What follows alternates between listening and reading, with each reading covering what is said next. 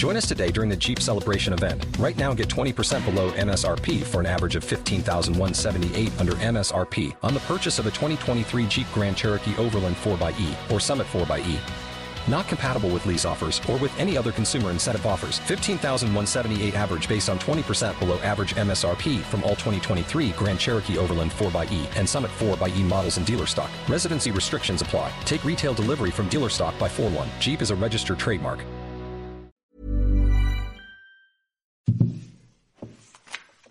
Franck Ferrand raconte un livre de Franck Ferrand. Alors Franck, je voulais vous demander, vous racontez des histoires, vous racontez l'histoire, l'histoire des grands hommes. Racontez-moi votre histoire. C'est celle d'un d'un petit provincial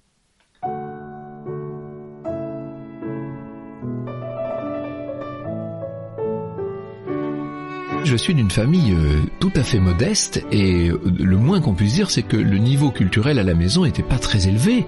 J'avais des parents qui avaient une grande révérence pour la culture, ça ça compte. C'est-à-dire qu'ils nous disaient toujours que le savoir était très important, dès qu'ils voyaient des gens cultivés, ils avaient un très grand respect, etc. Mais nous-mêmes, nous n'avions quasiment pas de livres. Ma mère lisait des romans, notamment des romans historiques. Elle lisait beaucoup Perle Buck, par exemple, je me rappelle. Mon père ne lisait pas ne visitions pas de musée du tout, alors là n'en parlons même pas. Euh, C'était une comédie terrible pour essayer de visiter une cathédrale ou un château. Nous avons dû passer en allant rendre visite à ma grand-mère à Rouen, devant la cathédrale de Chartres 30 fois sans jamais nous arrêter ne serait-ce qu'une fois. Ça me rendait malade à chaque fois, j'en étais malade pendant une heure et puis j'oubliais jusqu'à la fois suivante. Je ne suis pas né dans un monde culturel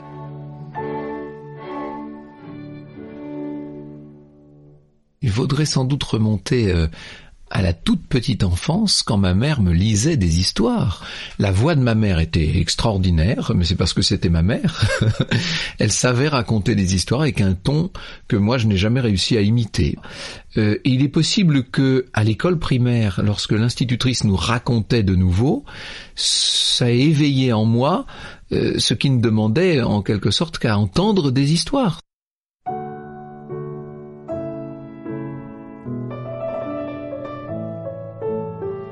Elle fermait les rideaux de la classe, c'était magnifique. Et c'était généralement le jeudi, ça, le jeudi après-midi, c'était le bon moment de la semaine pour moi. Elle se mettait à, nous projeter des images. Alors c'était pas vraiment des diapositives, c'était sur des rhodoïdes, vous savez. Je pense que l'appareil devait dater, je sais pas, des années 50 ou même euh, avant ça.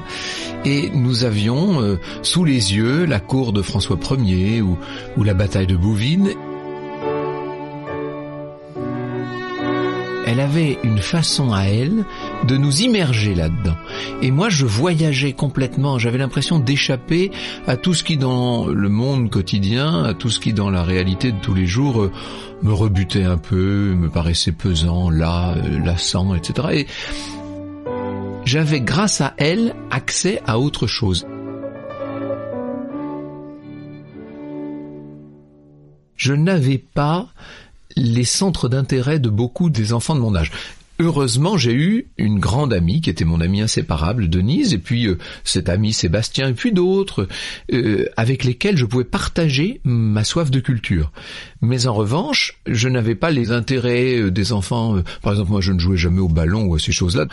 Mais on jouait à Louis XIV, c'est-à-dire qu'on refaisait la cour de Versailles. Et alors, ce qui est amusant, c'est qu'au début, avec Denise, nous étions tous les deux. Moi, j'étais le roi, elle était la reine. Je dirais pas qu'on nous jetait des pierres, mais on n'en était pas très loin. Et puis, petit à petit, les gens sont venus. À la fin, toute la cour de récréation jouait à Louis XIV. Ça, c'était notre plaisir avec Denise. On, se disait qu'on avait gagné là. On jouait à Louis XIV. Et de temps en temps, je jouais Colombo aussi. Moi, je faisais Peter Falk et Denise faisait tous les rôles possibles et imaginables autour. C'est vrai que j'ai jamais été un enfant euh, très enfantin. Quand il y avait des repas de famille, je détestais qu'on me dise d'aller jouer avec mes cousins et cousines. Moi, ce que je voulais, c'était rester à table et écouter les grands. J'étais passionné par les personnes âgées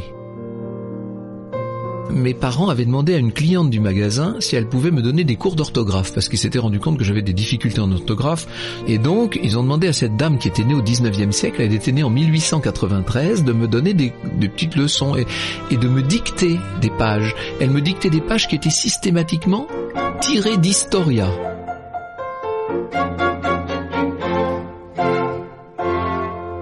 Et Et cette dame, Madame Vidonne, en même temps m'apprenait les bonnes manières, m'apprenait comment se tenir. Elle était très bien, cette dame. C'était une dame du passé, vraiment.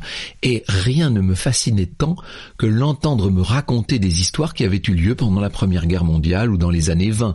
Pour moi, ça, c'était le, le summum du plaisir. J'avais l'impression d'élargir mon amplitude personnelle. C'est comme si, euh, sachant que j'allais vivre euh, au mieux 75 ou 80 ans, là j'avais l'impression grâce à elle de pouvoir rajouter 70 ans en arrière.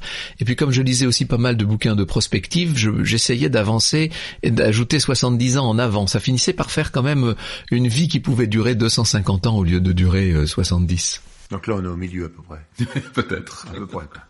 Mon père est un fanatique de radio, ou même, pour être encore plus précis, de transistor.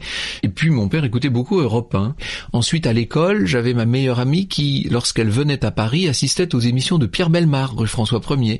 Et donc, elle nous racontait comment étaient les studios d'Europe 1. Moi, ça me faisait rêver.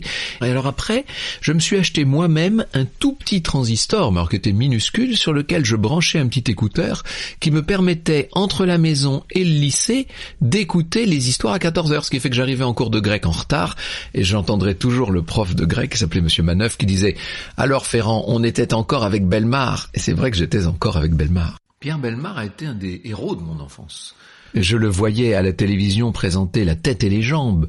Cette émission a joué un grand rôle dans ma vocation parce que on voyait là des gens qui avaient l'érudition et donc de voir à la télé des gens qui étaient capables de réciter les sept plus grands sites archéologiques mayas comme ça euh, au pied levé, je trouvais ça fascinant. Ça me et je me disais je voudrais être comme ça.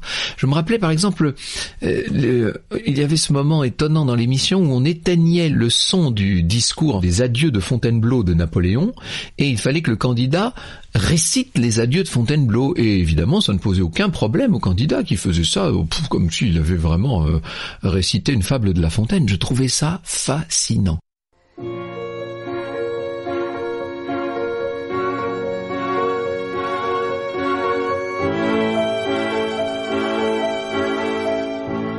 Vers l'âge de 10 ans, j'ai commencé à m'intéresser à la musique classique. On n'avait jamais eu de musique classique à la maison. Pas un seul morceau. Les autres c'était ACDC ou Bruce Springsteen, et moi c'était Herbert von Karajan. J'avais un grand ami avec qui j'étais inséparable, qui m'initiait, si je puis dire, à la musique, à la peinture, à la poésie, à tout ce qu'il y a de culturel ou de, à tout ce qu'il y a de magique dans le monde finalement. On allait au concert, alors que mes parents n'avaient jamais mis les pieds une seule fois dans un concert de musique classique, moi j'allais systématiquement à tous les concerts de musique classique qui étaient donnés à Poitiers, etc. C'est ça que je trouve génial, c'est que vous n'êtes pas né chez vous, mais vous en avez fait votre chez vous. C'est vrai peut-être. je me suis fabriqué mon monde. J'ai fabriqué ma propre culture, vous voyez, je n'en ai pas hérité, ou alors si je l'ai hérité, pas en tout cas de manière familiale. 10 ans, vous dites... 9-10 ans, oui, c'est le moment où tout se, se cristallise. c'est très tôt. Non, je pense pas. Je pense que y a un âge où vous êtes très perméable à l'influence des amis.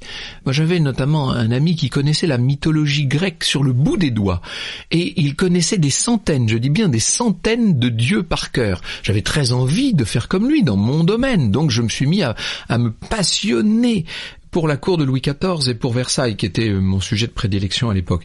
Et ce qui était amusant, c'est que, comme si ça ne suffisait pas d'aller au collège et de nous taper tous les cours, on était en sixième à l'époque, sixième ou cinquième, en sortant, on se donnait mutuellement des cours, lui de mythologie et moi d'histoire moderne.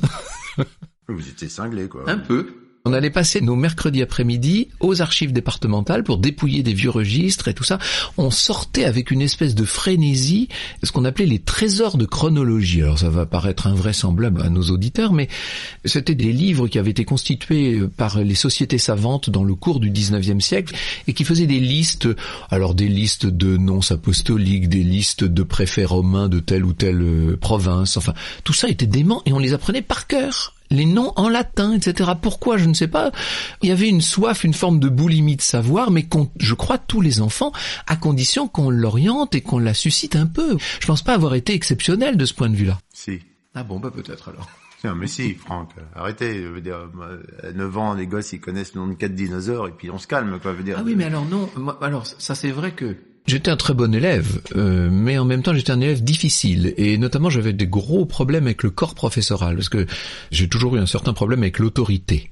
Il ne faut pas que l'autorité me soit présentée comme telle. Il y a une espèce de fierté qui n'a jamais été bien gérée finalement et qui fait que si un professeur faisait montre d'autorité, voulait, prétendait dominer, ça devenait euh, terrible. Là, pour le coup, je pouvais passer une après-midi entière à la bibliothèque pour chercher la colle qui, le lendemain, le ridiculiserait devant toute la classe.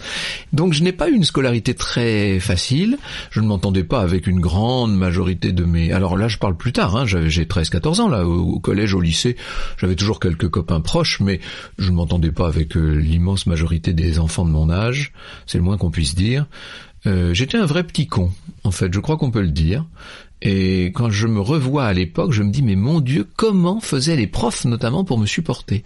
C'est assez bizarre. J'étais vraiment la caricature du petit con, Monsieur je sais tout, euh, assez pénible sans doute, mais je cachais derrière euh, cette fausse assurance sans doute un certain nombre de fêlures. Vous savez, c'était l'adolescence et l'adolescence est toujours difficile pour tout le monde. Où est passée Denise? Alors Denise, hélas, nous avons été, si je puis dire, séparés par les classes, parce que moi j'ai fait latin et grec, et elle ne faisait pas ça. Donc du coup, on n'était plus dans les mêmes classes. Nous nous sommes jamais perdus de vue. Et à l'heure où je vous parle, elle est encore une amie proche, et nous avons échangé un texto il n'y a pas plus tard qu'il y a une demi-heure, vous voyez. je suis content parce que cette histoire de Denise avec 14, comme ça, ça aurait, été, ça aurait vraiment été dommage. J'ai toujours été fasciné par les destins singuliers.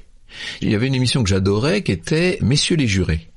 C'était une émission de justice, d'ailleurs tout à fait incroyable. C'était les, téléspectateurs qui constituaient le jury d'assises et des comédiens qui jouaient, euh, bien sûr, les rôles de la cour, de la défense et du ministère public, mais aussi les rôles des accusés, voire même des témoins et des experts. Et les douze téléspectateurs qui se trouvaient euh, immergés, si je puis dire, dans la grande machine judiciaire devaient se devaient euh, décider du sort d'un accusé ou d'une accusée. Et j'avais une intense envie d'être toujours l'avocat. Moi, je suis un avocat par essence. Je pense que je suis un avocat manqué. J'essaie toujours d'expliquer ce que quelqu'un peut avoir fait à une société qui n'est pas prête à l'entendre. Voilà. Alors c'est sans doute parce qu'effectivement, je me sentais moi-même assez différent pour avoir besoin d'expliquer la différence. Je n'accepte pas qu'on en reste au stade superficiel du préjugé. Le préjugé, c'est ce contre quoi j'aurais toute ma vie bataillé. Euh, si je lisais avec une telle délectation, avec un tel éblouissement les essais de Roland Barthes, c'est parce que pour moi il incarne exactement ce que j'aime, c'est-à-dire la lutte contre la pensée toute faite, l'actuelle pensée unique là qui me rend malade moi.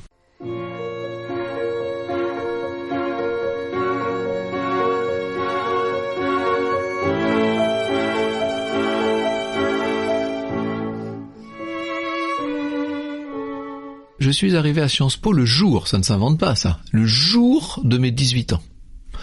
Et donc je me suis retrouvé à Paris du jour au lendemain à 18 ans et pendant, euh, on va dire, euh, au moins jusqu'à mon diplôme et même jusqu'au diplôme de l'école des hautes études, donc en 91, ça veut dire pendant 6 ans là, de 18 à 24 ans, euh, bah, ce sont les études supérieures.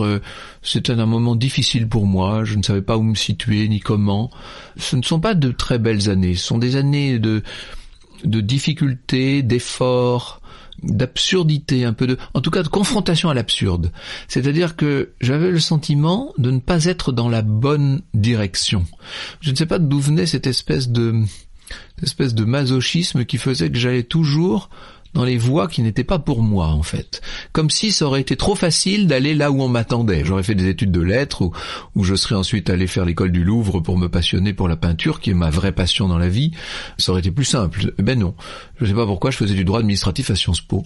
Au milieu de gens que je détestais en plus parce que alors tous ces profs qui étaient euh, des membres de cabinet ministériel, des directeurs d'administration centrale, des grands commis des services déconcentrés de l'État et tout ça, je n'avais aucune forme de sympathie pour ces gens-là. Et l'espèce de discours abrutissant qu'ils nous assénaient à longueur de journée, c'est celui qu'on reproche aujourd'hui à nos politiques. C'est-à-dire que nos politiques, ils ont été formés en même temps que moi dans les mêmes écoles, et on leur reproche tout simplement cette vulgate qu'on nous a fait apprendre par cœur à l'époque. Je pense qu'on ne dira jamais assez le mal qu'a pu faire, d'une façon générale, à nos sociétés occidentales, la technostructure qui s'est mise en place dans les années 80, en fait. J'ai recommencé à vivre à 25 ans, en fait. Il y a cette période-là entre les deux qui est un peu difficile, qui est un peu l'angle mort. Vous retardiez le moment d'être vous-même, en quelque sorte. Exactement, peut-être, oui, vous avez raison. On ne peut rien vous cacher. Moi aussi, vous pouvez me cacher un tas de trucs, je vois pas l'intérêt.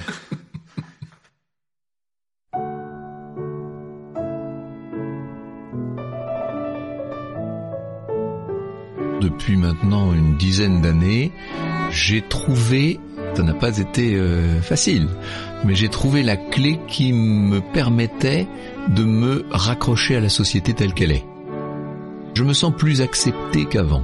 En tout cas, je ne suis plus en guerre contre euh, le monde.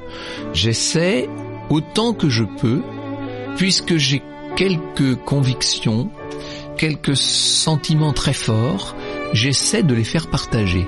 J'essaie d'élargir un peu le champ des possibles, d'étoffer, d'épanouir. J'ai la chance de savoir ce qu'est l'amour, ce qu'est l'amitié, ce qu'est euh, le conflit aussi, n'est-ce pas? Parce que j'ai de grands ennemis.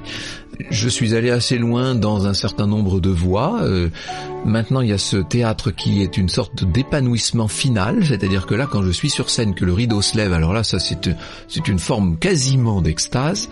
Donc tout ça est formidable, mais je suis bien conscient que énormément de gens sont freinés, bloqués, entravés dans cet épanouissement. Et si on peut d'une manière ou d'une autre les aider, est-ce que ce n'est pas le seul but de l'existence finalement? Aider chacun à s'épanouir. Soi-même d'abord. Il faut commencer par s'occuper de soi-même, c'est la base absolue. Et puis une fois que soi-même on arrive à, à entrer en accord avec la pulsation du monde, essayer d'aider les autres, quoi, voilà votre force d'apprentissage et votre envie, votre différence a fait que vous avez changé le monde qui vous entoure afin qu'il accepte simplement votre présence. C'est ça. Et aujourd'hui, vous nous rendez un peu la monnaie de la pièce, quoi. On peut dire ça, oui, d'une certaine façon. C'est pas très modeste, mais c'est assez vrai, en tout cas. Eh ben, merci, Franck. Merci à vous. Merci beaucoup. C'était Franck Ferrand raconte, un livre de Franck Ferrand. On a des micros des années 50, c'est magnifique, peut-être. aux éditions Perrin et Historia. Un podcast du Poste Général.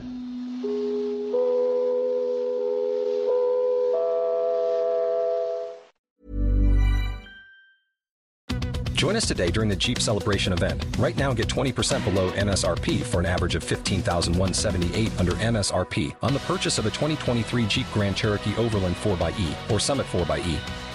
Not compatible with lease offers or with any other consumer incentive offers. 15,178 average based on 20% below average MSRP from all 2023 Grand Cherokee Overland 4xE and Summit 4xE models in dealer stock. Residency restrictions apply. Take retail delivery from dealer stock by 4 1. Jeep is a registered trademark.